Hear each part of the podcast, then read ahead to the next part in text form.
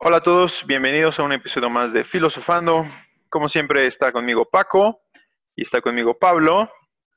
Y el día de hoy se une nuevamente al roster de Filosofando Leo, que ya estuvo con nosotros en un episodio anterior y que el día de hoy nos va a estar ilustrando con su amplísimo conocimiento del arte. Em, estamos iniciando una nueva serie. Esta nueva serie está enfocada en entender un poquito mejor el pensamiento de la sociedad medieval. Desde el punto de vista de la esgrima histórica, desde el punto de vista de la historia, es muy difícil realmente emitir un juicio o interpretar un suceso histórico sin conocer el contexto. Eh, personalmente creo que es muy importante entender cómo pensaban y cómo vivían los medievales para entender correctamente las sociedades de esgrima, para entender correctamente los tratados, para entender correctamente la forma en la que concebían la guerra los medievales, que no es para nada similar a como lo hacemos actualmente. Y esa es la intención de esta nueva serie. Para abrir la serie, vamos a comenzar a hablarles del gótico, que es probablemente el gran movimiento artístico de, de la segunda mitad de la Edad Media y que nos revela algunos de estos secretos. Y a partir de este episodio vamos, como les decía, a ir hablando y profundizando en este tema, ¿no? Entonces, muchas gracias por acompañarnos, caballeros. Leo, abro contigo una pregunta general. Si nos puedes describir a grandes rasgos un poquito los antecedentes, eh, qué es lo que le da paso al gótico, ¿no? ¿Por qué surge el gótico? Muy bien, muy bien. Mm, entonces, eh, siempre es un placer estar con ustedes. Gracias por invitarme. Entonces, el gótico. El gótico es una dimensión muy, muy amplia. Confieso que es una de mis favoritas. Y efectivamente creo que convendría hablar un poco de lo que es eh, los antecedentes, lo que nos llevó justamente a este, este, este estilo tan importante, tan pesado para lo que es la historia. Entonces, uff, Vamos a empezar ahora sí que un poquito atrás, pero trataré de que sea lo más, ah, digamos que paladeable, lo más interesante posible. Entonces, me gustaría centrarnos un poco en lo que era el Imperio Romano. El Imperio Romano, y voy a dar una serie de, de clavos, por así decirlo, puntos o bullets que nos podrían ayudar a entender eh, temas futuros, como por ejemplo la, la idea o la estética, la forma que se representaban las cosas y cómo fue cambiando, digamos que de acuerdo a las épocas. Entonces, Roma, ustedes saben, era un imperio amplísimo, entonces rozaba tres continentes, era prácticamente el mundo conocido. Entonces, Roma va a brevar de la tradición griega. Entonces, los griegos tenían este compromiso, este amor con la verdad y con el representar, digamos, lo que veían, digamos que la verdad, por así decirlo. También hay algunas cuestiones de idealización, pero básicamente es lo que es el arte mimético. Roma los conquista y se apropia de esa tradición. Esa tradición la disemina a lo largo y ancho de sus fronteras y finalmente llega un momento en que Roma se vuelve cristiana. Llega un momento en que Roma se vuelve cristiana. Entonces es una, es una parte muy importante para nuestro, nuestro objetivo el día de hoy, que es entender el gótico y un poco lo que es la estética de la época.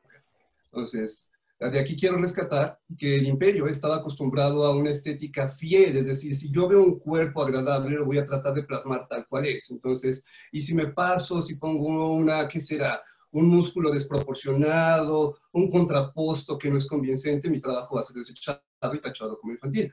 Entonces, la idea es prácticamente alcanzar este nivel óptimo en que yo puedo plasmar, tomar un cuerpo, un modelo y representarlo en una piedra, ¿ok? Se tardaron los griegos aproximadamente 600 años en aprender a hacer un cuerpo eh, que será fiel al modelo. Luego llegan los romanos y como les digo, se establece esto como costumbre en el imperio. Luego viene el cristianismo y aquí hay problemas. Vienen problemas importantes. Una fecha de la cual podremos sujetarnos sería el 311, 312, 313. Estos años son importantes porque Constantino viene a, digamos que, limar asperezas con la cristiandad. El emperador Constantino va a tener un, digamos que un dilema interesante. Desde que surgió el cristianismo en Judea, se va a empezar a propagar por todo lo que es el imperio, y ustedes saben el ciclo. Los romanos eran eh, increíbles para dos cosas, que era para crear y para destruir. Entonces, cuando encontraban un cristiano y este se negaba a seguir los estamentos, las leyes, una de ellas incluía al emperador como, digamos que una deidad, entonces, si no rindes pleitesía o ofrendas, ah, te vamos a hacer un castigo mucho, muy feo. Entonces, de ahí se genera lo que es el fenómeno de la conversión. Yo atrapo a un cristiano, le hago cosas feas, y para los cristianos se vuelve un héroe, y para los romanos se vuelve un, un modelo a seguir, ¿no? Entonces, digamos que si yo atrapo a un cristiano, lo elimino, convierto a cinco romanos a lo que es la fe cristiana y ya cuando hago mi próximo sondeo, descubro que hay más cristianos, hay más cristianos, aplico más castigos y esto va generando que para el año 313, sí, 313 ya la mayoría de mi pueblo eh, es cristiano, se siente familiarizado o empata con esto. Entonces, si soy pragmático en el lugar del emperador, me conviene hacer migas con el líder espiritual. Entonces van a limar perezas formando algo que se llama la mancuerna macabra. Ese sería como el pacto de matrimonio entre lo que sería el Estado, representado por el emperador, y la parte espiritual que sería representado por el Papa, uno de los patriarcas. Entonces, esta es la base, digamos, que, que del gótico. Desde el punto de vista del arte, el arte siempre ha sido elitista. El arte siempre ha sido elitista y solo se va a codear con aquellos dignos de costear sus favores. ¿ok? Entonces, antes, en los tiempos del imperio, eran los políticos, eran los héroes, eran los dioses. Ahora, en este momento, va a ser cuestión de Dios. ¿okay? Entonces, como si no puedo acabar con ellos, literalmente me les voy a unir. El emperador Constantino se convierte a la fe cristiana, se convierte a la fe cristiana y comienza a dar dinero de las arcas imperiales para construir grandes templos, grandes templos. Obviamente en tiempos de la persecución no era conveniente ni siquiera posible eh, digamos que financiar ese tipo de obras porque simplemente la, la situación lo permitía. Ya cuando está en buenas migas con el líder espiritual, vamos a llamarlo para fines prácticos el Papa. El líder espiritual eh, va a comenzar esta, alianza, esta simbiosis, creo que sería muy apropiado llamarlo simbiosis, entre estos dos entes. Entonces, el Estado y eh, digamos que la parte espiritual se van a combinar para mutuo beneficio. Entonces, el emperador va a dar dinero para construir templos públicos a gran escala, pero no podían utilizar, digamos, que la base o la plantilla que utilizaban en Grecia y Roma, porque finalmente muchos de los servicios que habían ganado eh, eran, eh, digamos, que nada más eh, entregar un par de ofrendas y ya, las grandes procesiones, sacrificios y demás se hacían afuera. Entonces, lo que convenía en este momento era crear una sala de juntas grande para alojar a toda la grey entonces, lo que conocían, la fórmula que conocían romanos era la de la basílica, basílica que va a ser eh, una gran, eh, digamos que como una caja de zapatos. Visualmente lo podemos eh, imaginar como una caja de zapatos, un gran rectángulo. Hay un pasillo que va de lo que es la puerta principal a lo que es la, la pared del fondo, que se llama ábside o cabecera. Entonces, ahí es, digamos, donde van a poner lo más importante. En tiempos de, digamos que del imperio, va a estar ahí lo que serían en las basílicas, eh, se van a poner los tribunales, los mercados eh, bajo techo, y en este momento lo que van a hacer es eh, convertirse en templos. Entonces en el ábside ya no va a estar el juez, ya no va a estar, digamos que, el representante de, digamos que del pueblo, sino que va a estar el sacerdote. Va a ser un gran altar y van a tener ahí, digamos que, las reliquias y van a tener, digamos, todo lo necesario para la liturgia.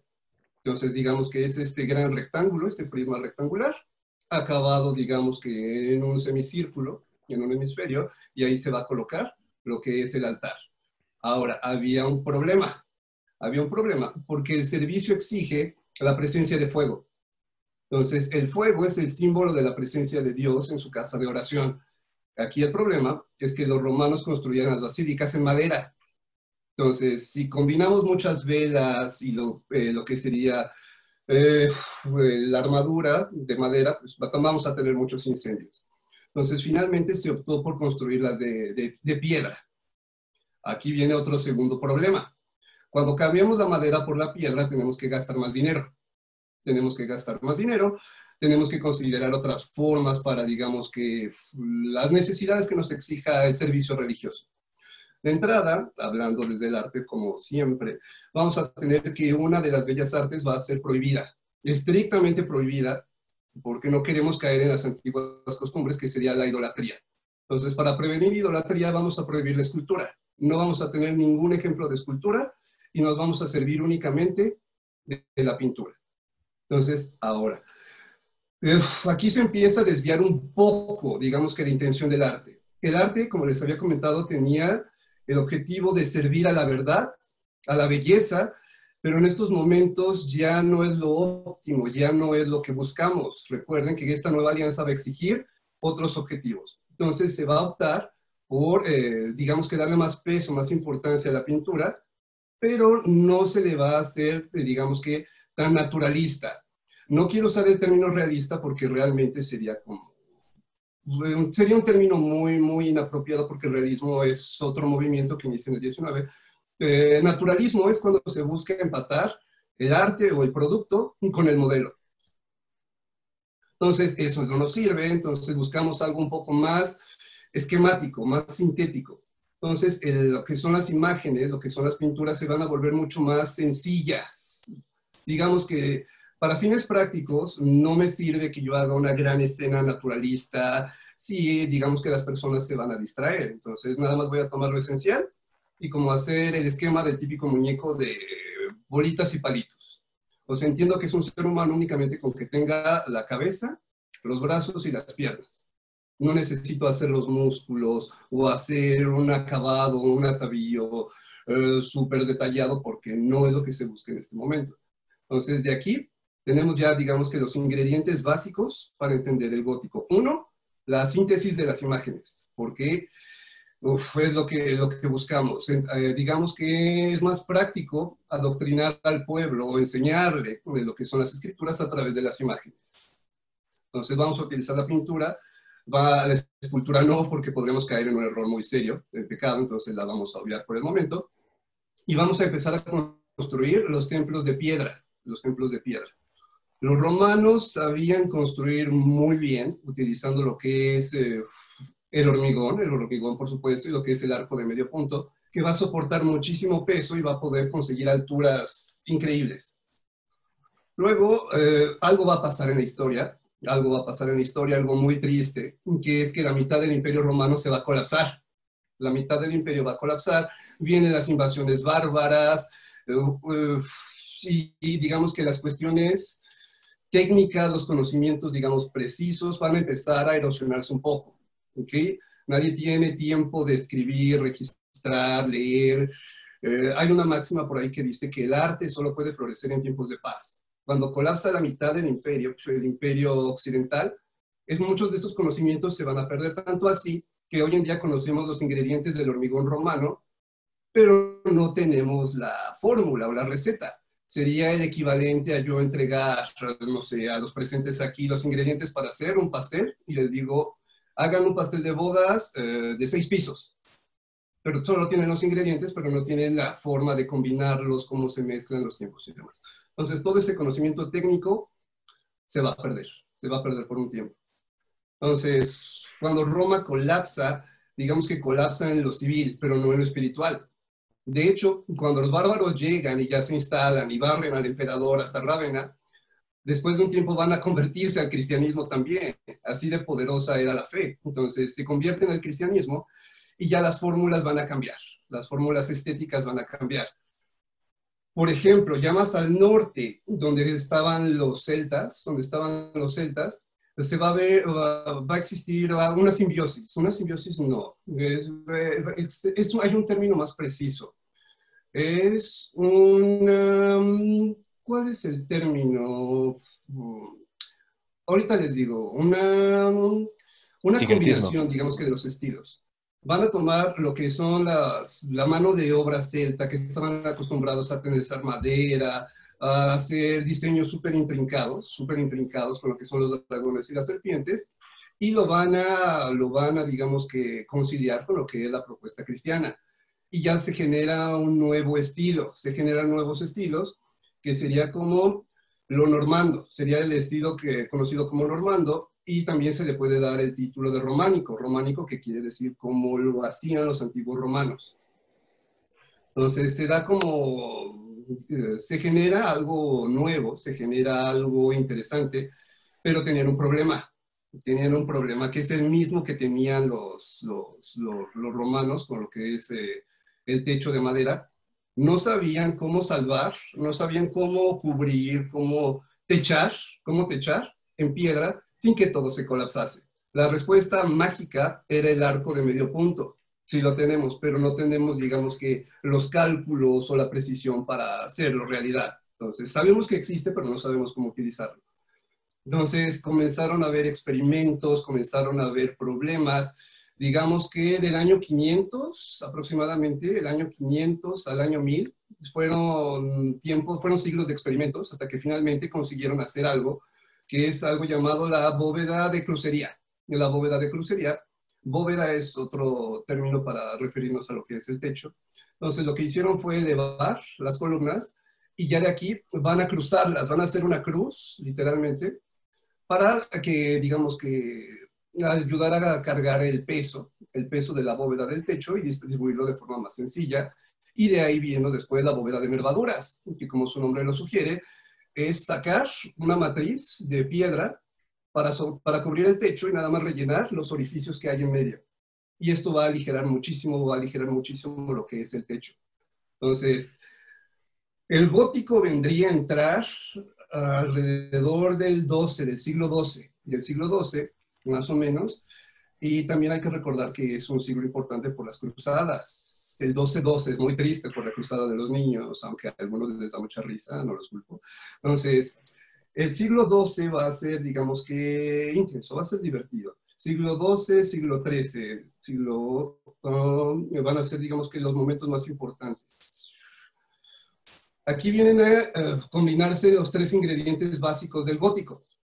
Primero, la bóveda, o digo, sí, la bóveda de nervadura, la bóveda de crucería. También vendríamos a utilizar otra cosa, que es el uso de la escultura.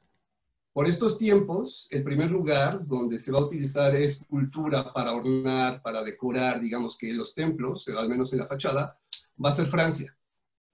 Entonces, Francia empieza, digamos que a experimentar un poco, experimentar un poco con el uso de la escultura, por una máxima que hace unos siglos había utilizado el eh, Papa Gregorio Magno. Gregorio Magno había autorizado hasta cierto punto el uso de las imágenes, diciendo que para el populus, para los, eh, los legos, las imágenes podían servir igual que las letras para los doctos, para los que sabían leer. Entonces había, digamos que dado su autorización, su autorización para utilizar imágenes. Los franceses van a comenzar a utilizar esculturas en la parte de afuera, representando lo que es eh, básicamente el juicio final, el juicio final. Entonces aparece otro ingrediente del gótico que sería el uso de escultura. El uso de escultura va a ser súper, súper importante y lo van a legitimar, lo van a justificar, lo van a justificar. Sincretismo, sincretismo es la palabra que quería utilizar, el sincretismo. Entonces, se van, eh, digamos que, eh, a justificar el uso de la escultura. El gótico tiene otro principio, que es que todo en su interior o toda su estructura debe ser orgánico, debe de tener una función, ¿ok? Si voy, digamos que en el románico, en el normando, yo podía poner un fresco muy bonito en la pared o podía poner un cuadro, pero esto no ayuda a la estructura. Estructuralmente hablando, un, un cuadro colgado me, me, carga más peso o un fresco no sirve más que para, digamos, que no se vea tan gris. En el gótico, si yo voy a poner algo, ese algo tiene que servir. Entonces, aquí va a entrar otro ingrediente que es la escultura. Y eh, como ahora estamos hablando ya siglo XII, siglo XIII, 1100, 1200, la, el objetivo de la iglesia va a ser otro.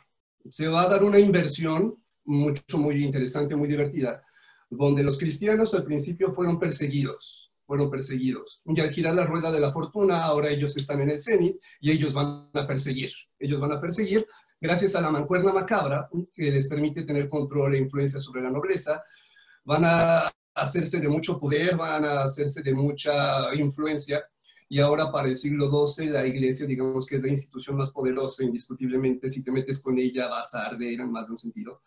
Entonces, lo que hacen es hacer uso del arte para generar obras que desafíen el paso de los años, de los siglos, y que además hable de su riqueza, de su estatus, y que nadie se atreva a cuestionarlo. Y como les acabo de mencionar, el gótico exige que tenga una función. Entonces, la catedral va a servir para varias cosas. Uno, sirve de fortaleza. Y sirve de fortaleza para protegernos de las fuerzas del mal y también de alguna que otra invasión por ahí. También sirve para generar temor, generar temor y eh, avivar o insuflar un poco más lo que es la promesa de salvación, ¿ok?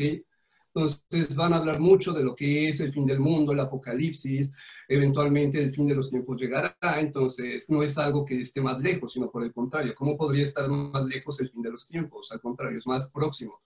Entonces van a tener, digamos que buena parte de la sociedad sometida diciendo, más vale que estés en gracia, más vale que estés, digamos que comprometido con lo que, se, con lo que dice Dios, y yo como intermediario de Dios, yo como sacerdote, sé lo que te conviene. Entonces eh, me vas a escuchar y obviamente todos los servicios que yo te ofrezco para la salvación van a tener un precio.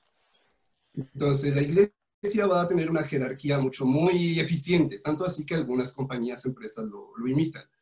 Entonces tenemos el Papa, los cardenales, los obispos y los reverendos. Entonces, digamos, para fines prácticos, para entender un poco mejor este ejemplo, va a haber un solo papa, van a haber cardenales, varios, que son eh, obispos ungidos o con un título especial, y los obispos que son los encargados de administrar. ¿Ok? Los reverendos van a cobrar por lo que son los sacramentos, las eh, capellanías, etc. Y el obispo va a ser el encargado de ver cómo se utiliza ese dinero y va a construir grandes, digamos que, oficinas. Catedral significa lugar donde está la cátedra. Entonces, la cátedra de quién? De los obispos. Es el trono o digamos que el lugar donde van a ejercer su, su autoridad. Van a ejercer su autoridad. Entonces, el lugar donde está la cátedra, la cátedra del obispo, se conoce como catedral. Entonces, aunque sea un edificio súper, eh, que será amplio, lujoso, soberbio, si no está un obispo desde ahí, digamos que dictando instrucciones, no es una catedral y aunque sea una capilla que será un edificio muy modesto, de una sola, de una sola habitación, pero si ahí está el obispo y está su, su cátedra, recibe el título de catedral. Entonces, es para entender un poco el, el, origen de esta palabra. Entonces, catedral viene de cátedra. Volviendo al gótico, los obispos, obviamente, para no dejar, digamos que, su poder suelto, van a utilizar estas, eh, estas eh, digamos que, monstruosidades pétreas para dejar bien firme su lugar en la historia, su lugar en lo que es la sociedad. Es un símbolo de estatus, de poder, de riqueza y tiene muchos usos prácticos, como les comentaba. Bueno, aquí el gótico va a traer, o mejor dicho, las necesidades de la iglesia, lo que busca la iglesia, eh, va a necesitar que el arte eh, dé una respuesta. Eh, la iglesia ahora va a exigir que los templos sean mucho más altos, mucho más altos, para que se alcancen, digamos que a ver desde lejos, para, por muchos motivos. Hay una norma que dice por ahí que la casa del hombre no puede ser mayor a la casa de Dios. Entonces la casa de Dios tiene que despegar. Y para estos fines el arco, el arco de medio punto romano no nos va a ser muy práctico. Se necesita mucho cálculo, mucha ciencia, ya no se tiene. Entonces lo que se va a optar, por lo que se va a optar, optar perdón, es modificarlo y convertirlo en una especie, en una especie de eh, como la hoja de una espada. La hoja de una espada, la punta de una espada. Entonces es el arco, es el arco ojival. El arco ojival que tiene, digamos que el objetivo de cumplir este capricho de la iglesia o esta necesidad, que es hacer los edificios mucho más altos. Y ya vendría a ser otro ingrediente de lo que es el gótico. El arco ojival. El problema con este arco es que es mucho, muy frágil. Es mucho, mucho, muy frágil. El arco romano o arco de medio punto te aguanta toneladas de peso y, digo, Roma, a Roma no se le conoce como la ciudad eterna de a gratis, ¿ok? Entonces ha pasado guerras, invasiones, eh, movimientos volcánicos y sigue ahí. Entonces, algo se debió de haber hecho bien.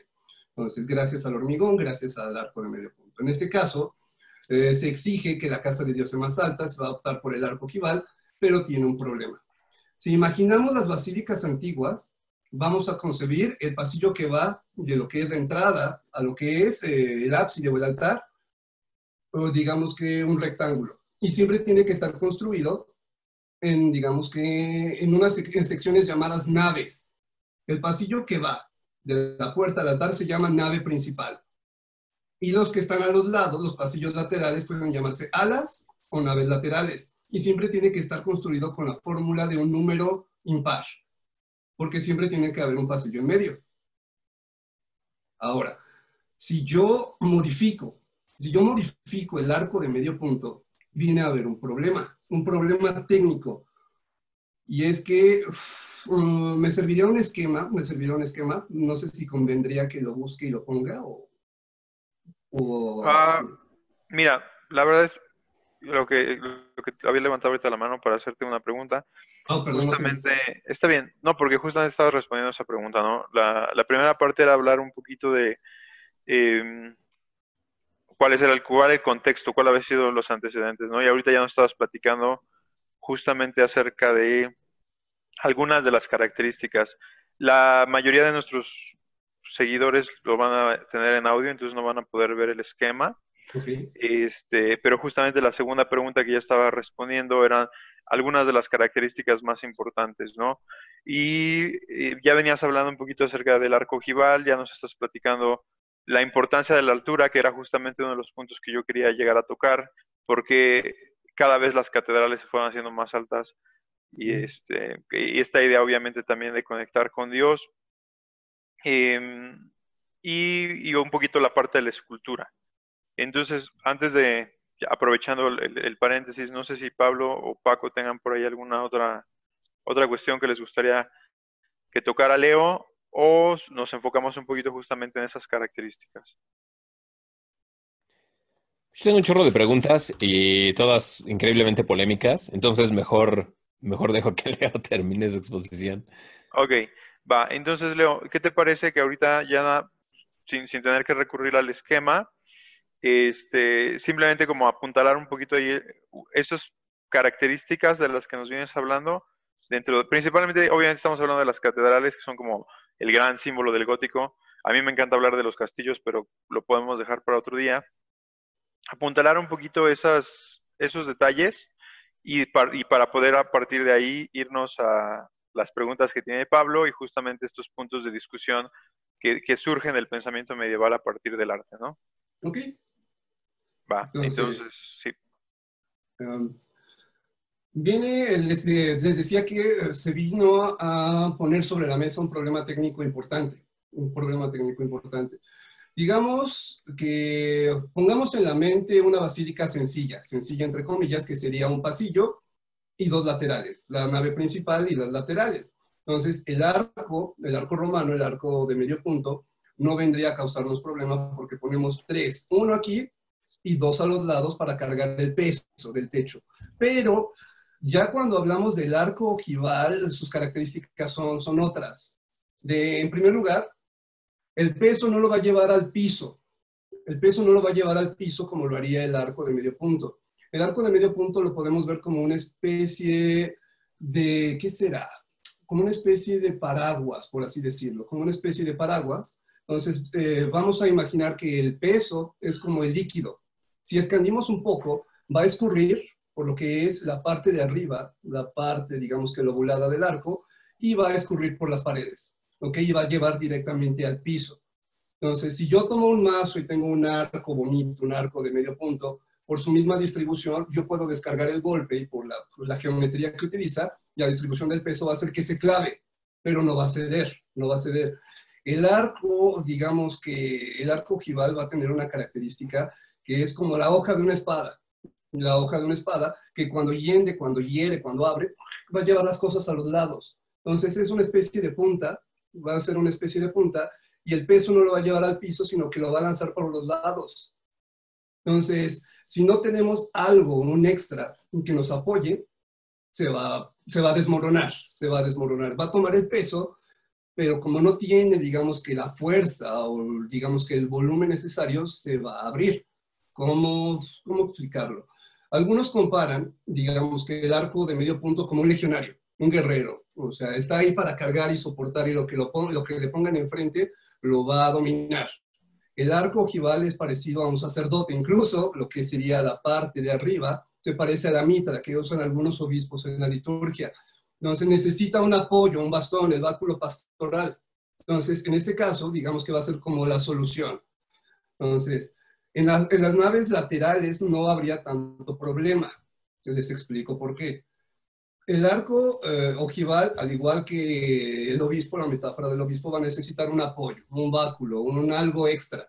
Entonces, lo que hicieron fue diseñarle justamente un bastón, un bastón a cada lado, donde el bastón va a ser el encargado de tomar el peso y lo va a canalizar como si fuese agua, sigo con el ejemplo del agua, y lo va a llevar afuera. Entonces, el problema aquí, como ya se imaginarán, es el peso de la nave central, el pasillo del medio. Los laterales no hay problema, pongo el contrafuerte, es el nombre técnico apropiado. El contrafuerte lo voy a poner para apuntalar el muro y que no se abra como un libro. Cuando un libro de pasta gruesa lo pongo sobre el lomo y sobre la mesa, por gravedad se va a abrir. Las dos tapas se van a abrir. Es lo que pasaría con el templo si no existiese este, este soporte. Entonces, lo que van a hacer es tomar el peso, van a tomar el peso, digamos que de la bóveda, justo donde el arco lo escupe, van a hacer un codo de piedra y este codo de piedra va a tomar el peso y lo va a llevar afuera. Y ya afuera vamos a apuntalar, vamos a apuntalar con algo llamado contrafuerte. Estos arcos que vienen a ser, digamos que la función de un bastón, se llaman arbotantes. Los arbotantes van a tomar el peso de la nave central, el peso de la bóveda central, lo van a llevar afuera y eh, eh, ya apoyados en lo que son los contrafuertes, ya, ya puede, digamos, que existir el edificio. Y esto viene a traer pros y contras, como siempre. de entrada, ya los ingenieros, los, ah, los masones se van a dar cuenta de que si realmente el peso del techo lo carga este bastón, este arbotante y el contrafuerte de afuera, realmente yo puedo prescindir, puedo obviar lo que sería la pared. Entonces, en la arquitectura normanda, la arquitectura románica, como se basa en el arco del medio punto, si yo le quito, si yo hago vanos, en el, vano es, una, digamos que es la parte donde yo voy a poner una ventana o una puerta, si yo hago vanos en lo que es la pared del muro, se va a caer todo, porque no tiene dónde llevar el peso. Pero si yo en la arquitectura gótica, digamos que tengo la pared y me doy cuenta que realmente la pared es superflua porque lo que carga el peso serían los arbotantes, que serían justo los que vemos ahí en, pantalla.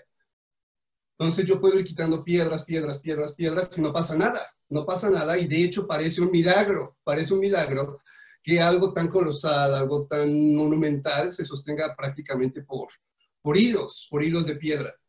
Entonces, lo que van a hacer es aprovechar esa característica y van a empezar a quitar cada vez más pared y esa pared, esas piedras las van a reemplazar por vidrio, por cristal eh, pintado, por así decirlo, y ya le van a dar otro uso más, y van a darle otro uso más importante, que es eh, a través de esta, se llama tracería, la tracería, van a ser, en vez de muros gruesos, muros gruesos de piedra, van a ser eh, como celosías de piedra, que se llaman tracerías, y en estos espacios van a poner el cristal coloreado, con colores muy específicos, con colores muy específicos, que van a poner imágenes de la Biblia, imágenes de la Biblia.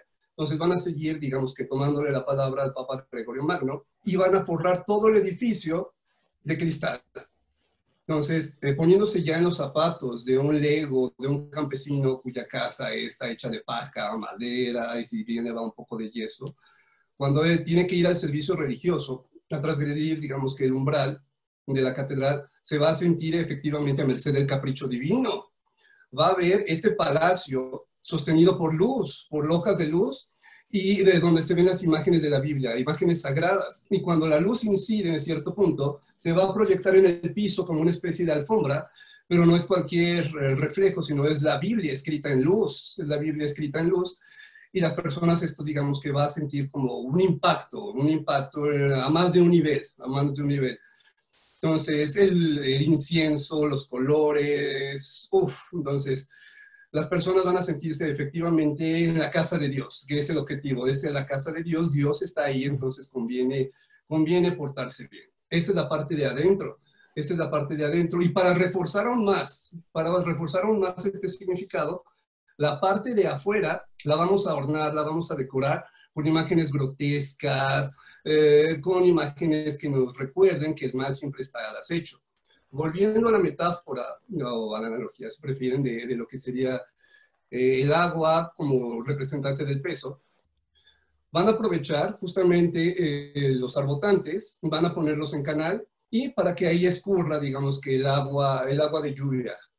Y van a rematar la parte donde se desagua con la imagen de un demonio, la cara de un ente que no es estéticamente muy agradable, que vomite, vomite lo que es ese, vomite el agua para reforzar la idea de que todo lo malo del mundo está afuera del templo y todo lo bueno, lo bonito, lo agradable está adentro. Entonces, ahí vemos otro ingrediente que sería el uso de vitrales, el uso de vitrales y el uso de las gárgolas, el uso de las gárgolas. Recuerden, todo, en, todo lo que eh, haya en la arquitectura gótica debe tener una función. Entonces, ¿van a utilizar esculturas? Sí, van a utilizar esculturas, pero las esculturas también van a tener un objetivo eh, estructural, van a tener el propósito, el objetivo de, de cargar. Entonces, yo creo que ya teniendo estos ingredientes podemos entender un poco mejor lo que es el gótico. Entonces, sí, esa imagen es muy práctica. Entonces, la parte de abajo se llamaría arcada, porque es una sucesión de arcos. La siguiente parte podría ser una galería. Las catedrales que tenían mucho más dinero van a tener un, eh, otro nivel llamado triforio. Y luego la parte de arriba, eh, donde están los vitrales más ambiciosos, más notables, sería el clarestorio o clerestorio, que es donde digamos que la parte, digamos, más, más vistosa, más vistosa.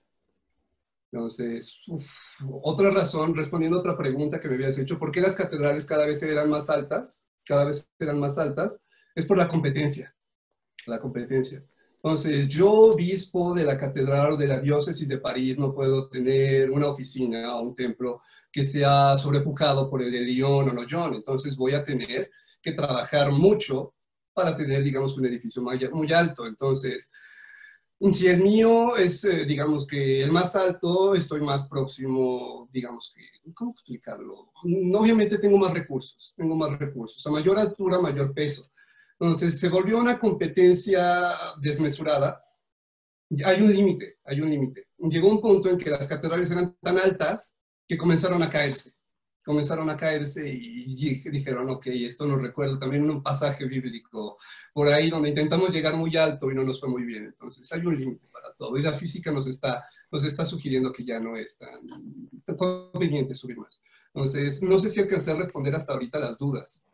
Sí, Leo, fíjate, me parece una, una muy buena introducción porque fuimos pasando como del punto más técnico al, al, punto un poquito más simbólico, ¿no? Y ya nos empezaste a hablar un poquito de esta idea de, de empezar a ascender, la idea de la gárgola, ¿no? Que, que, no sé, creo que a Paco ya no le tocó, pero seguramente usted decía aquel este programa, esas caricaturas que se llamaba justamente Gárgolas, ¿no? Y que en París este, despertaban de noche y y hacían algunas fechorías por ahí, ¿no? Eh, pero muchas veces no entendemos el significado que hay y, como dices, la representación de la maldad, de la abominación, de, expulsar este, lo, que, lo que es indigno.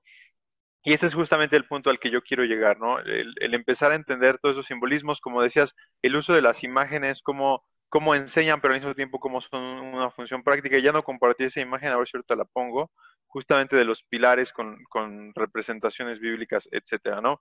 Pero ese es justo el, lugar al que queríamos llevar el podcast después de esa gran introducción que nos has dado a toda la parte práctica. Pero antes de ir a mis preguntas, Pablo ya lo vi que ha estado tomando muchas notas y, si está aquí es porque lo queremos escuchar. Así es que Pablo, voy ahí si quieres ir empezando con esas preguntas que ibas anotando. Sí, pues muchas gracias, Arturo, tanto elogio de quererme escuchar. Y Leo, pues muchas gracias por la exposición. La verdad es que me acordé este, de aquellos años mozos cuando eh, me dedicaba a, embeber las lecciones de historia del arte, historia de la filosofía, etcétera, ¿no? Me hizo recordar tiempos más bellos que estos de, pandemias y, y, y trabajos este, ignominiosos y obscenos a los cuales me tengo que someter, ¿no? Pero em, una cosa que me llamó bastante la atención en tu, en tu exposición es este contraste que hiciste entre la función eh, que llamaste naturalista del arte grecorromano en contra del arte cristiano. Si bien claro está siempre el trasfondo de la idolatría, creo que también hay una distinción muy importante que tenemos que hacer es eh, dónde efectivamente reside la deidad. Una diferencia muy importante entre los templos eh, de, las religiones paganas y las religiones antiguas es que tienes el, el sanctum, ¿no? Donde está residiendo el Dios.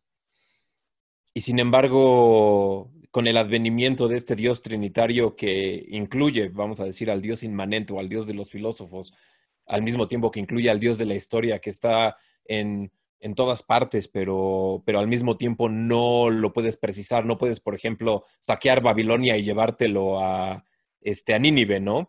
Eh, ocurre una cuestión bien curiosa, ¿no? Porque, porque el templo efectivamente se vacía del Dios y sin embargo se llena de la posibilidad de acceso al Dios, ¿no? creo, que es una, creo que es una distinción bastante interesante que me gustaría hacer, porque, varias veces hiciste un, eh, un poco de ahínco en la idea del poder de la iglesia, eh, que se estaba, por así decir, eh, apoyando en Dios, pero creo que eso es, quizás se, me hace una interpretación un poco, un poco cínica, se me hace una, eh, como algo que estaría yo leyendo en las páginas de Foucault más que en la mente de, un medieval, ¿no? Porque finalmente estas, estas, estos objetos que son las catedrales góticas que nos siguen maravillando hasta hoy en día, este, que prácticamente creo que solamente aquellos que, dejaron que se secara su corazón eh, dicen hurra cuando una de estas se quema o es vandalizada, este, realmente fueron el, trabajo de todos los gremios, el, el, trabajo entero de una cultura y por lo tanto su significado no era nada más aquel de la opresión. O sea, verdaderamente era un anhelo que se manifiesta de maneras históricas, se manifiesta de maneras personales, de maneras artísticas. Y, creo que eso es algo que, quizás eh, valga la pena distinguir y no sé, me gustaría eh, conocer tu opinión al respecto, porque nosotros sí los podemos ver nuevamente desde esta eh, historia muy, muy Foucaultiana, este, lo, lo, podemos ver como estos objetos de opresión, estos objetos de, de dominio sobre los espíritus y las mentes de las personas, pero sin embargo creo que de hecho hay una gran aspiración de toda una civilización al momento de, crear una de estas catedrales. Esa es como la primera observación que quiero hacerle, o no sé si, si, quieras comentar algo, o Arturo o, Paco al respecto. no, yo, yo quiero escuchar lo que Leo tenga que decir al respecto. Ok, sí hay un cambio importante, hay un cambio importante. Ah, Roma estaba basada, digamos, que en lo que proponían los griegos y luego tiene, digamos, que un cambio importante. Viene a tener, digamos, este giro donde, donde primero a, los hijos de Marte, eh, que tienen, digamos que, ¿cómo explicarlo?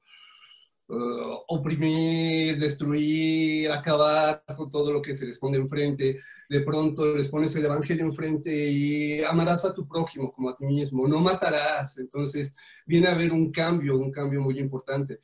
Entonces, y viene a ver, este cambio no viene solo, este cambio viene cargando, viene, digamos que con equipaje para los eh, paganos, por así decirlo, y tocando un poco la idolatría y utilizando un poco el ejemplo de la película Hércules de Disney, Hércules de Disney, que nos vamos a servir, la vamos a desmenuzar un poco más.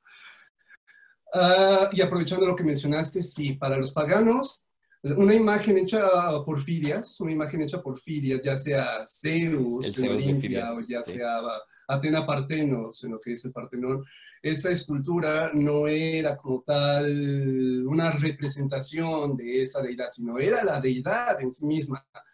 Entonces, había, había ciertos matices a tomar a consideración. No sé si han escuchado el mito griego de, de Semele, el mito griego de Semele. Entonces... Eh, yo no lo recuerdo ahorita. Semele, Semele era una princesa. Semele era una princesa y era amada por Zeus. Era, digamos, que su adoración, digamos, que su verdadero amor. Y entonces eh, Zeus, eh, siendo, es que esto empata mucho, es como una dimensión mucho, muy intensa y espero no, no hablar de más, espero no hablar de más, porque realmente es algo que, que me, me gusta mucho. Entonces, hay, digamos que similitudes. Las religiones pueden, digamos que, discrepar mucho, pero hay ciertos puntos en los que coinciden. En este caso van a coincidir en que la divinidad, ya sea Dios, ya sea Júpiter, lo que nos rebasa, está a un nivel espiritual mucho, muy elevado. Entonces, tanto así que me parece que es en el banquete, de donde Diotima habla de estos entes llamados los demonios, que sirven como intermediarios entre lo que es el plano inferior y los planos superiores, porque si alguien del plano superior se te planta enfrente, quedas erradicado, o sea, realmente, uf, dejas de, dejas de, dejas de ser. Entonces, en el caso de los griegos era parecido, era mucho, muy similar. Ah, me parece que lo que son los coros angélicos, los más altos son los serafines, son los más serafines y exige tener una par de alas especial que vela los ojos para no ver, digamos que a Dios a la cara, porque si esto ocurre, ¡pum! También en el tabernáculo estaba el Sancta Sanctorum, lo más sagrado de lo sagrado. Entonces ahí solo podía pasar el sumo sacerdote porque si no igual, ¡puf! En el caso de los griegos era lo mismo y por eso pongo sobre la mesa el mito de, el mito de Semele. Entonces, Dios, eh, que sería este dios Zeus, el rey de los dioses, va a enamorarse de una mortal, ya que estamos hablando, hablamos de los arquetipos, se enamora de la mortal, pero no puede llegar a ella porque están en dimensiones mucho, muy diferentes. Entonces, lo que hace es envolverse, toma un disfraz, se va a encarnar y ya se presenta ante las puertas del palacio y la corteja, la trama se complica y se vuelven amantes y la visita cada noche, hasta que finalmente la esposa, la esposa de Zeus, se percata de este romance y obviamente no le cae muy bien, le cae también como una patada al hígado, y entonces ella también decide jugar, juega con las mismas reglas, entonces también va a envolver su divinidad en carne, va a bajar pero ella disfrazada, ataviada como una anciana, y se va a poner al servicio de la princesa Semele. Entonces se gana su confianza, se va ganando su lugar en la corte y finalmente logra, digamos que, volverse, digamos que parte importante del ritual de cámara de la princesa y aprovecha todas las noches para eh, endulzar su oído a su conveniencia. Entonces le dice, mi señora, he notado que un joven muy apuesto viene todas las noches a visitarme y me solicita privacidad, pero yo en mi fuero personal considero que es inoportuno, pues este caballero no sabemos su proceder, no sabemos su intención. Y noche tras noche, al igual que la gota de agua perfora una piedra, se me comienza a ceder y dice, ¿será acaso? Eh, eh, se siembra la duda y finalmente Hera, que es la esposa de Zeus disfrazada, le dice, mi señora, le recomiendo que tome sus precauciones, no sea cauta, sea prudente. Y Zeus, digamos que en este, ¿qué será? Embelezamiento, se queda perdido y le, le hace una oferta de la cual se va a arrepentir por toda la eternidad, considerando su naturaleza, que es, le hace Semele una promesa, o mejor dicho, una oferta, le dice, es que yo puedo ofrecerte lo que tú desees. Tú pide y se te, será concedido. Y entonces ella aprovecha y le dice, si yo he tenido la duda, me han dicho y eso, me han hecho reflexionar y es cierto, no te conozco, me gustaría verte tal cual eres en realidad. Yo te pediría que te manifiestes, que me digas, que me reveles cómo eres realmente, tus intenciones, quiero saber todo de ti. Y Zeus, atrapado por su propia promesa, le suplica, por favor, retira esa, retira esa, esa, esa petición, eh, te concedo cualquier otra cosa menos esa y ya no me mantengo firme, cúmpleme. Entonces lo que hace, a, a través, encadenado por esa promesa, no solo se quita la ropa, sino se quita el disfraz, se quita el disfraz y termina calcinando no solo a la pobre Semele, sino a toda la corte. Lo único que queda, lo único que queda ahí es la anciana, la anciana que se ríe entre dientes, ustedes saben, y eh, se revela que era Era, disculpen, sube a lo que es el sube a, lo que es el Topos Uranos y finalmente entre los escombros lo único que queda es un feto, que sería Dionisio, Dionisio, y por eso se le llama como el doblemente nacido, que es el producto del amor entre Zeus y Semele. Entonces, la divinidad no puede presentarse eh, tal cual es porque no la entendemos, nos rebasa e incluso es peligroso. Entonces, lo que hacían los griegos era esa divinidad la van a encofrar en lo que serían las esculturas, para que sea prudente acercarse a ellos. En la película de Disney, cuando Hércules se llega al templo de Olimpia, donde está la estatua monumental de Zeus, está el templo a oscuras. Y Zeus no se manifiesta, digamos que en gloria, no se manifiesta, digamos que eh, tal cual es, sino que se va a posesionar, se va a encarnar en la estatua de mármol y desde ahí le habla. Y cuando cae la centella, que lleva parte, digamos, que de esta, que será, este actismo, esta chispa de divinidad, se encienden los flameros automáticamente. Lo que les comentaba, desde la prehistoria se ha venerado el fuego, se le ha ligado con la divinidad, porque de los cuatro elementos es de, de los pocos que genera un cambio químico, un cambio físico y un cambio químico. Entonces, una hoja de papel, la pongo en el agua, al viento y la tierra y sigue siendo papel, pero si la pongo al fuego, deja de ser papel. Entonces, el fuego se va a ligar desde la prehistoria con la divinidad. Entonces, en el caso de los griegos no es diferente, por eso cuando entra Zeus, se encienden los flameros. Y otro detalle que me encanta es cuando se va, el fuego se apaga. Entonces, van a utilizar, digamos que las esculturas como una especie de marioneta, como un ventríloco para hablar, para comunicar sus eh, designios a los humanos, y ya el sacerdote es el encargado de interpretar esas, esas profecías, como en Delfos, todo esto. Entonces, se tiene que haber un misterio, tiene que haber un velo un velo que nos, nos ponga a salvo, digamos, que de esta, esta, esta divinidad. En el caso del cristianismo, se dice desde el principio que no lo puedes ver. No lo puedes ver. Así de simple. Entonces, incluso hacer una imagen de cómo podría verse es un pecado. Entonces, será poco a poco, digamos que este cambio, eh, un cambio gradual. Entonces, la iglesia se topa, ya como institución la iglesia, se topa con estos obstáculos. Es decir, para yo enseñar, para yo compartir, digamos que la palabra, tendría que utilizar un poco también, eh, digamos que enseñarles a leer y escribir. Pero es mucho, es muchas culturas, muchos idiomas, es tremendo el, digamos que, este desafío. ¿Cómo le enseñas a un ciego, cómo le explicas a un ciego de nacimiento que es la luz? O, cómo o cuando le enseñas qué es la luz, explícale los colores entonces, solo se puede hablar de lo conocido, no solo se puede hablar de lo desconocido a partir de lo conocido. Entonces, utilizamos metáforas, imaginamos y demás. Entonces, en el caso del cristianismo, dicen, el Sancta Sanctorum va a estar aquí en el altar y a esto solo puede acceder el sacerdote, solo puede accesar el sacerdote ahí. Y con ciertas fórmulas, ciertos códigos. Y el populus va a estar, digamos que relativamente a salvo atrás de ciertos lugares de ciertos lugares. Entonces, uff, ah, será este cambio poco a poco de lo que es eh, la idolatría.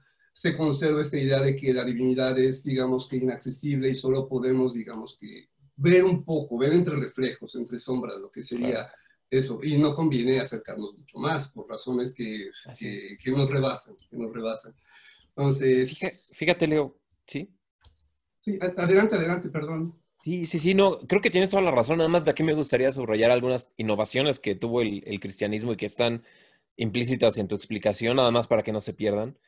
Y las voy a explicar de la manera más burda, ¿no? O sea, la primera innovación esencialmente es que el, por, así decir, el Dios sale de, del, templo eh, para residir en otros lugares y la gente entra al templo una, innovación que es característicamente cristiana es que eh, antes al templo solamente efectivamente podía entrar el sacerdote, pero no, eh, la gran innovación cristiana que eventualmente nos va a llevar al gótico es, este, tú metes a, la gente que va a adorar bajo un mismo techo.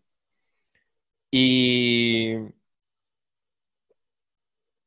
y ese tipo de acercamiento hacia la divinidad también está un poco engastado en lo que es la naturaleza del Dios cristiano, porque si bien la revelación del Dios Padre, por así decir, estuvo reservada y solo en parcialidades, por ejemplo, para Moisés, ¿no? Este, y para el pueblo de Israel cuando estaban en, este, a pies del monte Sinaí, que te digo, fueron revelaciones parciales.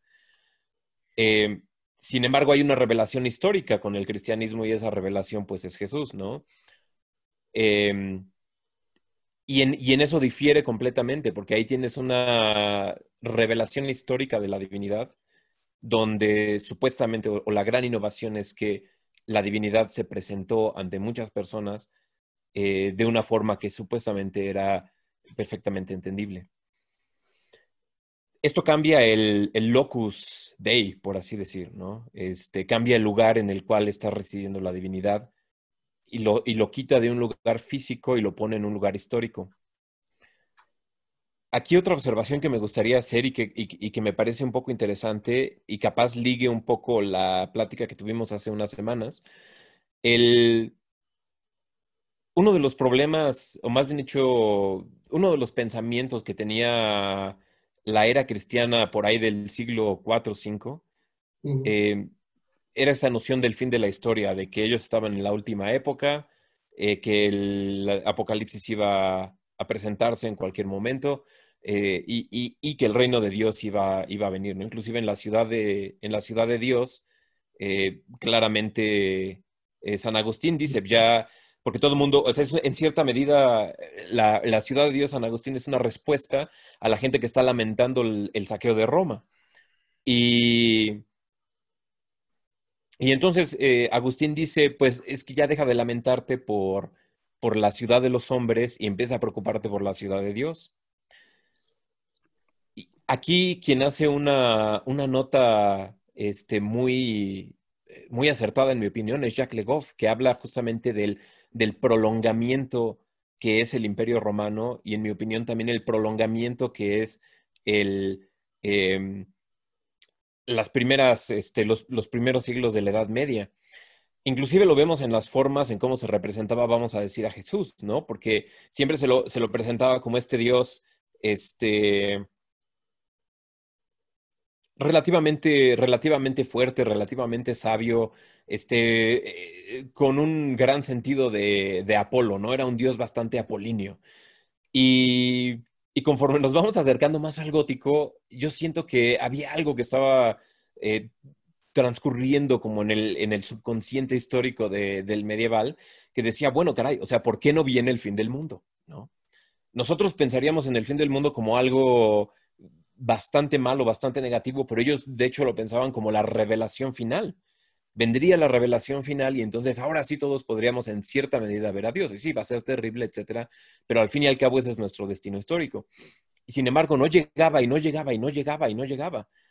Y entonces este Dios que al principio era un, era un Dios sabio, era un Dios apolíneo, se, se terminó convirtiendo en un Dios torturado y, a mí siempre me ha parecido que un poco era el, mismo medieval quien, este, quien estaba proyectando su propia tortura espiritual, su propia culpa en, los castigos de Dios. Y, es cuando, cuando ya no tenemos, o sea, por ejemplo, este, em, ya no estamos ya no se, se, piensa en Jesús como el maestro, sino que se obtiene esta obsesión por la pasión, ¿no?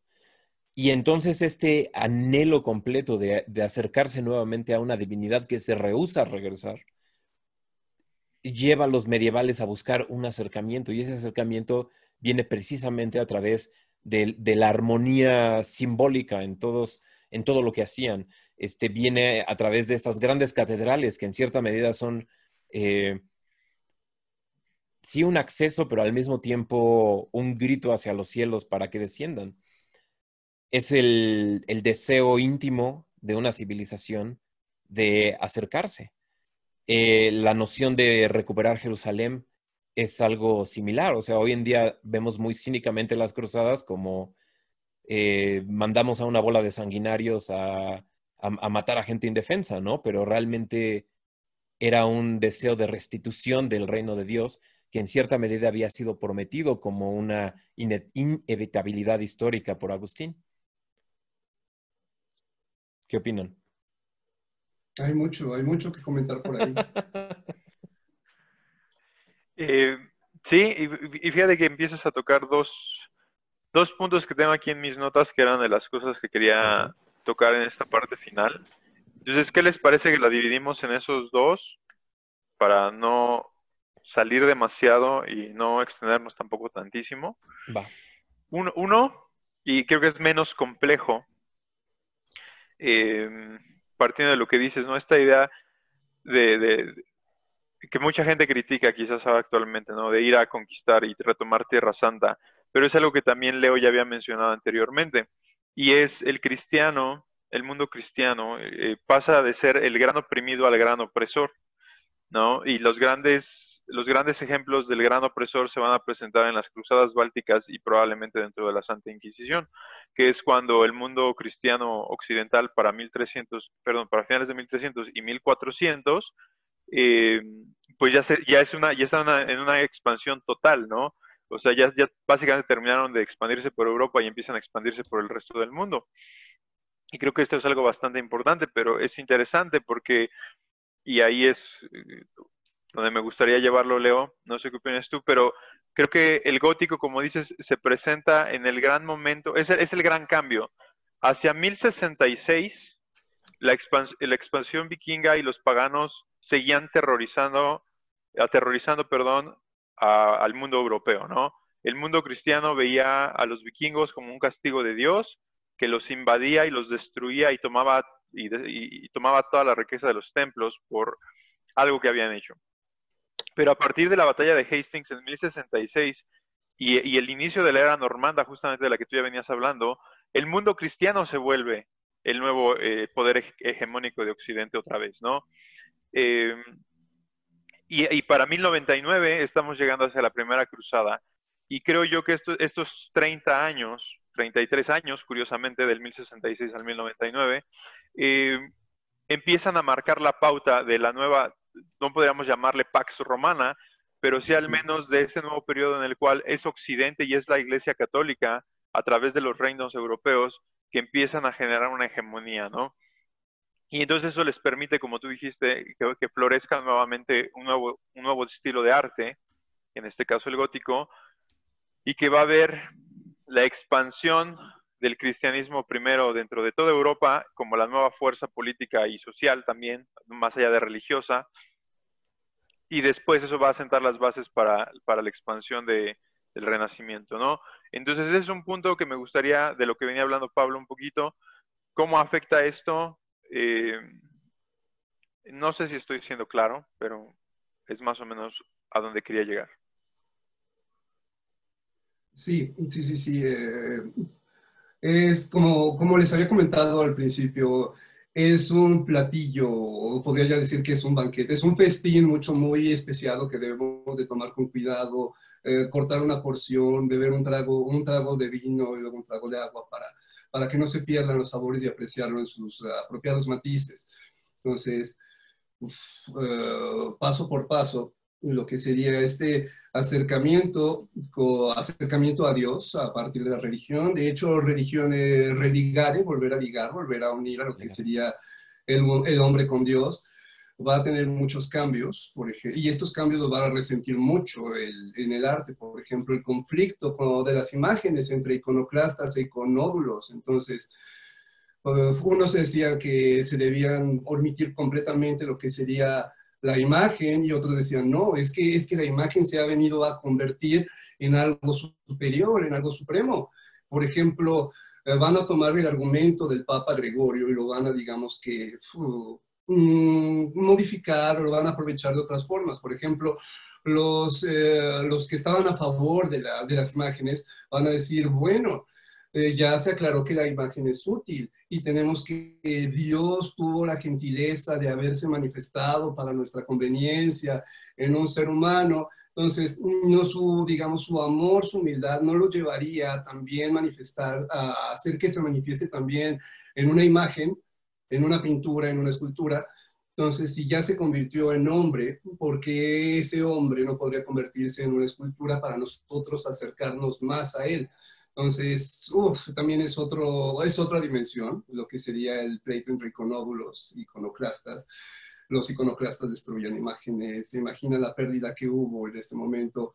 Luego triunfan finalmente lo que son eh, la veneración a las imágenes y todo lo que la iglesia oriental se va a beneficiar de eso. Y es la clave, justamente, digamos que en este momento es donde se encriptan los conocimientos que tenían los griegos y romanos para representar un cuerpo fiel, la, la clave para la tercera dimensión. Eso desde el arte.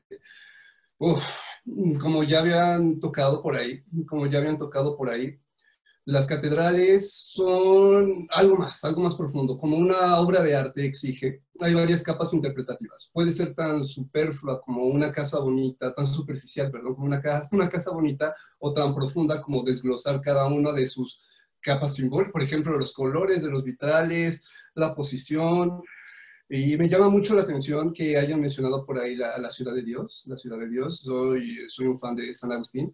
Entonces, eh, de hecho, parte del gótico, y es algo que, que, muchas veces no, o muchas veces obviamos, es que las catedrales van a ser construidas abrevando un poco de lo que serían las fórmulas que se utilizaron a la hora de construir el templo de, el templo de Salomón, el templo del rey Salomón, creo que es en Crónicas, creo que es en Crónicas, donde se habla un poco de lo que es eh, todo lo que es el desglose del templo, el mar de bronce, que por cierto, como paréntesis, me, fascina esta, esta, esta, esta pieza, o sea, wow, ¿por qué? Entonces, cerrando paréntesis, van a tomar, digamos que las medidas sagradas, las medidas sagradas que vienen en crónicas, todo lo que sería para tratar de construir el templo lo más parecido al templo de Salomón y que es finalmente donde estuvo, según lo, establecido, estuvo Dios un tiempo, un tiempo ahí. Entonces, siento yo que habría sido maravilloso, yo habría agradecido mucho el ver el templo de, Salomón en su gloria, eh,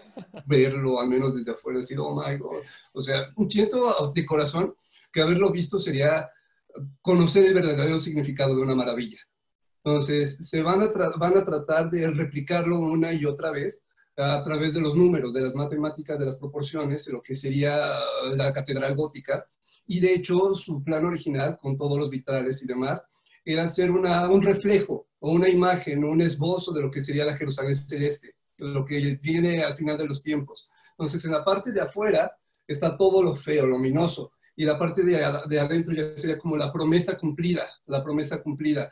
Entonces, he aquí la ciudad, la, la, ciudad celeste, la Jerusalén celeste, la que vendrá al final de, de este uf, mare magnum que es el Apocalipsis. Entonces, uf, eh, todo esto viene a, ¿cómo se llama? Digamos que a cimentar el pensamiento de la época, que es justamente esta noción escatológica de que finalmente el fin está aquí, no lo podemos evitar. Entonces, nos conviene portarnos bien para accesar a él. Otra innovación del cristianismo sería, bueno, innovación entre comillas, porque ya existe el antecedente en el 800 antes de Cristo del budismo, lo que es eh, el budismo crístico sería la religión soteriológica, el Salvador, el Soter. Entonces, lo que viene a ofrecer es la salvación. Es decir, sí, el fin es inevitable, pero nosotros te ofrecemos lo que sería el pase a un lugar mejor. Entonces, parte del poder del músculo de la iglesia viene de esta promesa de salvación. Sí, el fin es inevitable, pero te podemos salvar, te podemos ayudar. Y entonces aquí podemos hacer una decisión entre lo que sería el populus, la, la grey, que tiene que seguir ciegamente, más de un sentido, las palabras del sacerdote, que es el intermediario entre el cielo y la tierra, y ya finalmente el sacerdote, que puede ser o no corrompido por todo este, esta versión, esta, digamos que, este roce con el oro, la plata, las riquezas, el poder. Entonces, como toda cosa hecha por el hombre es susceptible a la corrupción, entonces desde la óptica, desde el Populus, efectivamente es un intento de sortear el abismo, es decir, no quiero ser condenado, no quiero arder, entonces necesito comprometerme y pongo mi fe en eso. Y el sacerdote, que digamos sabe leer, sabe escribir y va a dosificar este conocimiento únicamente en ciertas ramas de la nobleza. y mm, finalmente, digamos que la catedral es como una, una comunión entre esas dos partes, ¿no? Las catedrales no se hicieron en tres, cuatro años, ¿no? Tardaron siglos, tardaron siglos en ser edificadas, en lo que sería, yo cantero soy encargado de levantar el coro y voy a trabajar los sillares y lo voy a levantar, pero tengo una vida finita, o sea, mi esperanza de vida no es mucha, entonces yo voy a entrenar a mi descendiente para que siga mi obra. Entonces, este va a ser mi hijo y mi nieto que van a seguir trabajando en la catedral, van a ser generaciones de, de artífices que van a trabajar hasta que finalmente se completa. Entonces no tenemos que ahí, es, no están ahí, digamos que ni la sangre, el sudor de una persona, sino de generaciones enteras, generaciones enteras que trabajaron para levantar ese, ese halago a Dios. Entonces, por un lado, el pueblo dice, es que eso lo levantamos nosotros, es fruto de nuestra labor, de nuestro conocimiento. Y para la iglesia puede ser, A, estamos, digamos que, un paso más cerca de estar en gracia o B, eh, estamos más cerca de estar en gracia, pero también eh, nos sirve para ganar más dinero, nos sirve para ganar más dinero. Entonces, no, siento que no es tan, tan, tan, tan fácil ponerlo como blanco y negro, eh, sino es que tenemos que ver todas las, todas las especies, todos los condimentos que tiene, que tiene este platillo. Entonces, los símbolos, los símbolos. El color, son colores, los colores que tienen las vidrieras son tres principales, que tienen justamente el objetivo de acercarnos más a Dios. Por ejemplo, el color, eh, el color púrpura. El color púrpura, el color azul y el color rojo, que son colores que estaban presentes ya desde el tabernáculo. Entonces, de entrada, el color azul va a recibir, digamos, que otro significado en esta época, que es el color de la Virgen. Y el color rojo, que es el color de Dios Padre. Y el color morado es el color de Jesús, porque si combinamos el rojo y el, y el azul nos da el morado. Entonces, es lo que les decía de varias capas interpretativas. Podemos ver simplemente un libro para colorear o podemos ver algo mucho más profundo.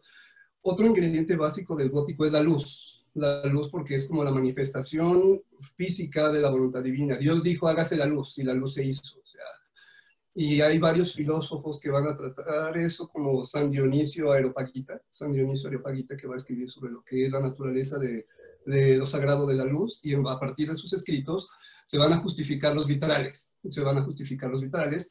Hay una ventana de formato especial en la Catedral Gótica que es justamente el rosetón, que va a representar una flor, la rosa, la Virgen María. Entonces, la luz natural va a, vendría a ser como el Espíritu Santo. Y cuando el Espíritu Santo entra en contacto con María y los colores se, se transforman a través de esta fórmula alquímica, ya se convierte en Jesús, que son las escrituras, que sería como la palabra hecha carne, la palabra hecha materia en el piso para, para que sea accesible a lo que sería como, como la gente, el, eh, el populus. ahí está, ahí tenemos un muy bonito rosetón con los colores ya, ya mencionados.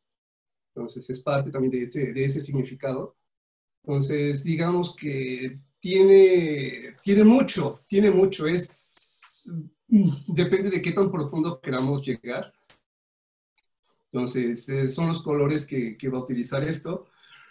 Y lo que sería las cruzadas, lo que sería las cruzadas va a venir a agregar un poco más de, de, sabor, de sabor ya lo que sería esto, que sería como eh, las reliquias, las reliquias. Eh, ¿Crees conveniente que se hable un poco de las reliquias, Arturo? Conveniente, sí. No tenemos tiempo, ya sé, es que es mucho, es mucho. Eh, sí, digo, esa es la parte interesante y es... La, cuestión que yo aquí veo es esta. A muchos de nosotros nos fascina el medioevo, em, pero muchas de estas cosas siempre las dejamos de lado y hay tantas cosas de, de qué hablar. Eh, ahorita mencionaban algo muy interesante, el orgullo gremial de la Edad Media. Actualmente es como si mi papá es abogado, yo no quiero ser abogado. Pero en la Edad Media era muchísimo este orgullo de decir esto es en lo que mi familia ha trabajado por años, ¿no? Y discutible para otro momento, pero el orgullo masónico actual, esta idea de que los masones tienen una, una mística en ellos, viene realmente de la mística del gremio masón que construye estas iglesias, ¿no? Pero bueno, creo que Pablo sí quería por ahí que tocáramos un poquito lo de las reliquias. Dijiste sí, ¿verdad, Pablo? Sí, claro, es un tema súper interesante y además pues podemos darle un giro bastante modernoso con, eh, pues con todos los libros de Humberto Eco, ¿no? Con las novelas de Humberto Eco, con Baudolino y demás, y de ahí podemos agarrarnos a unas digresiones este, increíblemente, increíblemente deliciosas. Eh, pero no sé si tú, Arthur, quieras llevar la discusión a otro tema más, más específico. sí, fíjense que para este episodio no estaría nada mal poder dejar un tiempo específico para hablar de las reliquias, porque el poder de la reliquia como tal, o sea, la Santa Veracruz, este, toda esta idea del cáliz que hemos no lo discutimos directamente en la parte de, eh, de los magos, pero el, valor y, el peso que le da el cáliz durante el periodo medieval este, y las historias y los grandes cantares de gesta. Sin embargo, creo que con el tiempo que llevamos, preferiría ir cerrando este episodio con el otro punto del que hablaste, Pablo, y que también Leo mencionó, y que es muy importante, lo he discutido con ambos en, diferentes espacios, diferentes momentos, pero que me parece el, mejor momento ahora mismo apuntalarlo, que es esta idea del medieval de que el final está cerca y, por el otro lado Dios está cerca, porque ambas cosas básicamente sientan las bases de, no sé si de más del 80% de la mentalidad medieval, ¿no? O sea, de, cómo se escribían las leyes, de cuál era el comportamiento.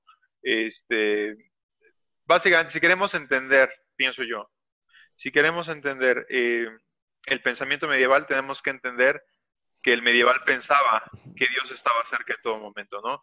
No sé qué opinas tú al respecto, Pablo. Sí, bueno, eh, sí cerca y no cerca, ¿no? O sea, aquí hay una distinción que tenemos que hacer, ¿no? Mira, y, Leo ya mencionó unos ejemplos bastante buenos eh, y, que a nosotros como modernos, de hecho, nos llenan de asombro y de perplejidad, ¿no? Eh, como las proporciones este, de la nave con, este, con el ábside corresponden con ciertos números místicos y que si los pasas a las letras hebreas resulta que no sé qué, ¿no? O sea, es, e, esta multiplicación de misterios que encontramos en las catedrales, que encontramos en las obras de arte medievales, eh, que nosotros solamente lo podemos ver como, ah, claro, es que nos están tratando de dejar eh, muy al estilo el código da Vinci, es que es un código que me va a llevar al tesoro, ¿no? Y el tesoro a la mera hora, pues siempre se revela como algo, pues medio New Age, ¿no? Este, pero, pero ese es a veces el, único nivel al que nosotros podemos penetrar, pero realmente, ¿por qué se multiplican estos significados? Y es porque la mente del medieval constantemente está pensando en, precisamente cómo armonizar entre el mundo físico y el mundo espiritual. Es algo que nosotros ya no hacemos, no tenemos este, no tenemos este diálogo. Ahora, sobre la cercanía o la lejanía de la divinidad, hay algo muy, muy curioso y que también, en, en mi opinión, es una gran innovación del cristianismo, ¿no? O sea, las religiones del, pasado, a veces tú tenías sí un dios ahí, a veces tenías al dios de los filósofos. Esto de hecho pasó en, Grecia, de hecho por eso la Trinidad es una, es una, invención, es una invención griega más que una invención eh, judía. El, el, dios de los filósofos, pues sí, es, es la, el primer motor ¿no? de Aristóteles. Es aquel creador, pero que está muy lejos, especialmente si aceptas la historia como un fenómeno lineal, ¿no? No el tiempo mítico circular de hace muchos, muchos, muchos, muchos milenios, ¿no? Este. Entonces, desgraciadamente este Dios se encuentra muy lejos, pero después tienes otra innovación, que es el, el Dios este, de la historia, ¿no? Es el Dios que tú encuentras en el Antiguo Testamento. Es un Dios que está ahí metiendo su cuchara, o sea, sí está este, por así decirlo, está lejos, pero al mismo tiempo interviene en tu vida actual, o sea, no está completamente inaccesible en el inicio de los tiempos. Y también tienes el Dios de los místicos, ¿no? Que es el Dios inmanente, el Dios que está en todos lados. Entonces, la gran innovación que, tuvo el, este, el cristianismo es que integró a los tres. Y de ahí viene la, la verdadera naturaleza trinitaria de, eh, este, del, del Dios cristiano, surge precisamente de esta necesidad, porque ninguno de, ninguno de esos entendimientos de Dios, como el Dios de la historia o el Dios de los filósofos o el Dios de los místicos, ninguna termina por satisfacer todas las necesidades de divinidad que tiene el ser humano. Cuando, cuando los griegos están este, completamente perplejos, y se me olvidó ahorita cómo se llamaba el, lugar donde llegó Pablo y los encontró a una bola de griegos filosofando. Y llega Pablo y les dice, pues es que aquel Dios que están buscando vengo a presentárselos, ¿no? El Dios desconocido. ¿Perdón? El Dios desconocido. El Dios desconocido, ¿no? Así es, ¿no? Entonces, este... Monte Aerópago, creo. Creo que fue ahí, ¿no? Entonces, sin embargo, hay un, hay un fenómeno bastante curioso y este, te digo, este fenómeno es que de cualquier modo, la revelación más inmediata de Dios, por así decirlo, que es Jesús, es un Dios histórico. ¿sí? El, Espíritu Santo es el Dios inmanente o el Dios de los místicos y el, Dios Padre es, el, por así decirlo, el Dios de los filósofos, ¿no? Con, hay, hay algo combinado del Dios de la historia. El, el medieval todo el tiempo va a, tratar de estar conciliando entre estos mundos. Va a tratar de estar conciliando entre, el mundo físico que puede ver, que tiene una propia historia, y el mundo espiritual que también tiene su, que, por así decir, está ya casado en el cristianismo, en el mundo cristiano, con la historia divina. Y, todas sus obras y todas sus acciones van a ir orientadas de esta manera. Nosotros cuando lo vemos, obviamente, con, con un modelo histórico completamente distinto, porque el modelo histórico que nosotros tenemos es el de una historia que progresa y progresa y progresa y eventualmente va a llegar a un ideal, eh, pero ese ideal, por así decir, es como, es un estilo como de cálculo infinitesimal histórico. Eh, nosotros simplemente no podemos entender por qué ellos hacían lo que hacían y por qué ellos estaban buscando esta armonía y esta comunicación entre todos los símbolos. Desde la estructura de cómo organizaban el día, cómo organizaban sus gremios, cómo organizaban este, aquella representación verdadera de lo que era más importante para ellos, que finalmente son las catedrales. Como muy bien lo dijo Joseph Campbell, si quieres ver qué es lo importante para una civilización, entonces observa cuáles son sus edificios más altos. Ah. Y, y, lo que nos están gritando los medievales desde las piedras frías, de las frías piedras de, la historia o el inaccesible pasado, lo que nos están gritando es Dios es importante para nosotros. Esta conciliación entre el mundo terrenal y el mundo divino es lo que es importante para nosotros. Desgraciadamente nosotros lo que estamos gritando es, este, Nike es importante para, para nosotros o no sé, ¿no? O sea, pues ve, nuestros edificios más altos casi exclusivamente son corporativos, corporativos ¿no? Y Em, entonces, probablemente ya para terminar eh, mi, intervención, quizás lo que, me, lo que me gustaría comentar es que este acercamiento a la historia medieval siempre nos deja con un gran asombro porque nos enseña la génesis de Occidente.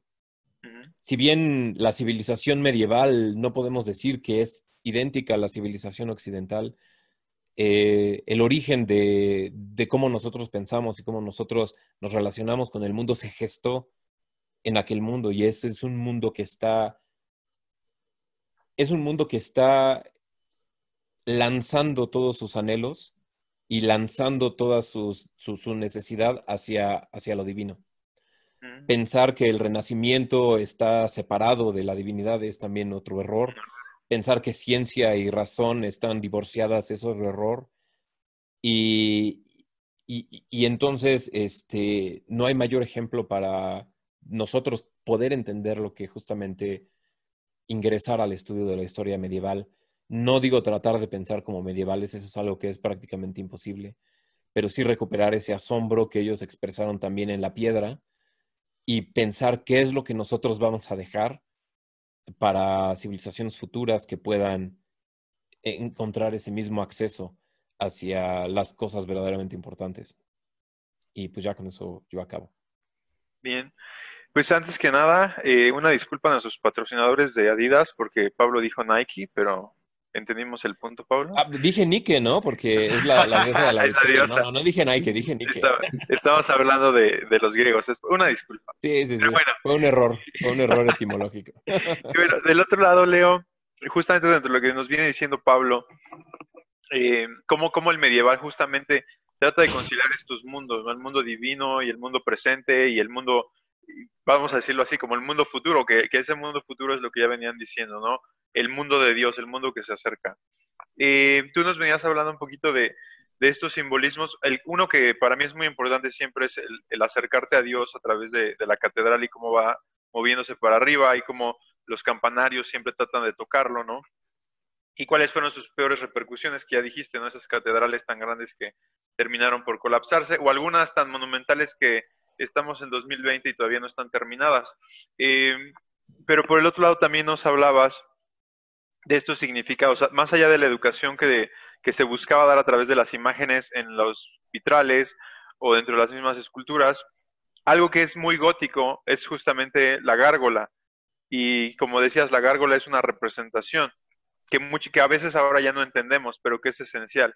Y que también es esta representación de lo maligno, eh, como decías, está afuera, pero también es, una forma de lo que venía diciendo Pablo, es una forma de decir o tratar de conciliar lo divino, lo semidivino o el plano espiritual, podríamos decirlo así, en este caso el plano demoníaco quizás, con el plano terrestre. Entonces, un poquito complementar lo que nos viene diciendo Pablo, relacionado con también estos aspectos más palpables en las catedrales. Ok, ok. Mm, voy, a ya, voy a tratar de encontrar una forma de de hilvanar todos estos eh, en, en un solo bullet, en un solo bullet. Entonces, de entrada, habías comentado del pensamiento medieval, el pensamiento medieval. Entonces, para tal vez, tal vez, eh, si estoy ahora sí desviándome mucho, si, si encuentran alguna, algún contra aquí, por favor háganos saber. Eh, siento que como parecido a un árbol de emanaciones, digamos que en la Edad Media, como bien dice Pablo, Dios, y eso es lo más importante. Y a través de, eh, digamos que de estas emanaciones, va los niveles como un filtro hasta que llega el populus. Entonces sería Dios como la fuente de poder. Luego vendría el siguiente nivel, la siguiente rama, que sería, sería lo que es los siervos de Dios. Sería Dios y sus receptáculos. Si prefieren ver la, la imagen o eh, la metáfora de la copa, donde escande un poco de su poder. Entonces, el, sacerdote como representante de Dios y el que lleva su palabra. Todo lo que es la jerarquía de la iglesia, desde el papa hasta el reverendo. Y luego vendrían los siervos de los siervos de Dios, que sería la nobleza. Entonces, el rey y el emperador tienen que ser ungidos, tienen que ser aprobados, por así decirlo, todavía tocando un poco lo de la sesión pasada eh, que tuve con ustedes, digamos que esta prueba, entonces van a ungir con los santos óleos a un representante, a un, eh, de uno, de uno, de, todos uno, lo, van a, lo van a tomar, lo van a encumbrar, y el representante de Dios va a decir, Él va a gobernar porque yo, representante de Dios, lo digo. Y si se meten conmigo, se están metiendo con Dios. Y eso no conviene de Edad Media, eso no conviene de Edad Media. Tener a Dios o al representante de Dios en tu contra no era muy, muy deseable, que digamos. Entonces, a los reyes se le va a dar, digamos que la facultad de, hacer las leyes, las leyes. Entonces va a decir, yo decreto, yo designio, porque en teoría está avalado, protegido por, por la divinidad, por la divinidad. Entonces, ¿cómo podría equivocarse un elegido de Dios? Y es posible que incluso la corona que utilicen sea un suplemento, un complemento de lo que sería la aureola. La aureola que es este aro, iconográficamente hablando, es lo que tienen los santos y los ángeles y que los ponen como una entidad espiritual superior, pero el rey lo tiene que usar así. Entonces, tal vez esté por ahí ligada la cosa y tal vez digamos que sea otra forma en que el, el, hombre se busca acercarse más a Dios a través de lo que es la fe y a través de lo que es lo civil. Es decir, si sigo las órdenes, las instrucciones del sacerdote, puede que esté en gracia si no desobedezco a mi Señor, que también fue nombrado por Dios de forma indirecta, no estoy cuestionando a Dios, entonces obedezco a A y obedezco a B. Entonces es por eso que se va, mm, digamos que, amasando, se va haciendo esta amalgama donde Dios, a través de estas emanaciones, tanto de iglesia como de la nobleza, va a empezar a interactuar con el populus, ¿ok? Entonces, digamos que le declaro yo como rey de Inglaterra, la guerra, tal provincia, porque Dios me lo ordenó, entonces el pueblo no tiene forma de, decir, no, es que no voy a ir, ah, es que lo dijo Dios, si lo dijo Dios, entonces debe de estar bien, porque Dios no puede equivocarse. Entonces siento que es la forma, o es un ingrediente al menos, de cómo podemos ver un poco las personas de la Edad Media, cómo podían tener, digamos que, ciertas pautas de, de, conducta. Entonces, todo radia, todo emana de Dios y de estas, eh, de estas ramas que sería la, nobleza y sería el clero, cómo van eh, guiando, por así decirlo, al populus. Eh, luego de la gárgola, la gárgola va a tener este propósito para apuntalar aún más, digamos que esta noción de, servicio, de temor. La gárgola te va a presentar un rostro abominable que te trate de dar miedo, de conmover, y no va a ser una, sino se va a multiplicar a lo largo y ancho del edificio, como representante de las fuerzas del mal. Pero aquí hay una parte que no podemos dejar en el aire, no podemos dejar en el aire, que es que el mal no tendría por qué ser feo, el mal no tiene por qué ser abominable. Y de hecho, una parte, creo que en los Corintios, Corintios eh, San Pablo dice que los, eh, no hay que sorprender si Lucifer se disfraza de ángel de luz, sus acólitos o sus servidores hagan lo mismo.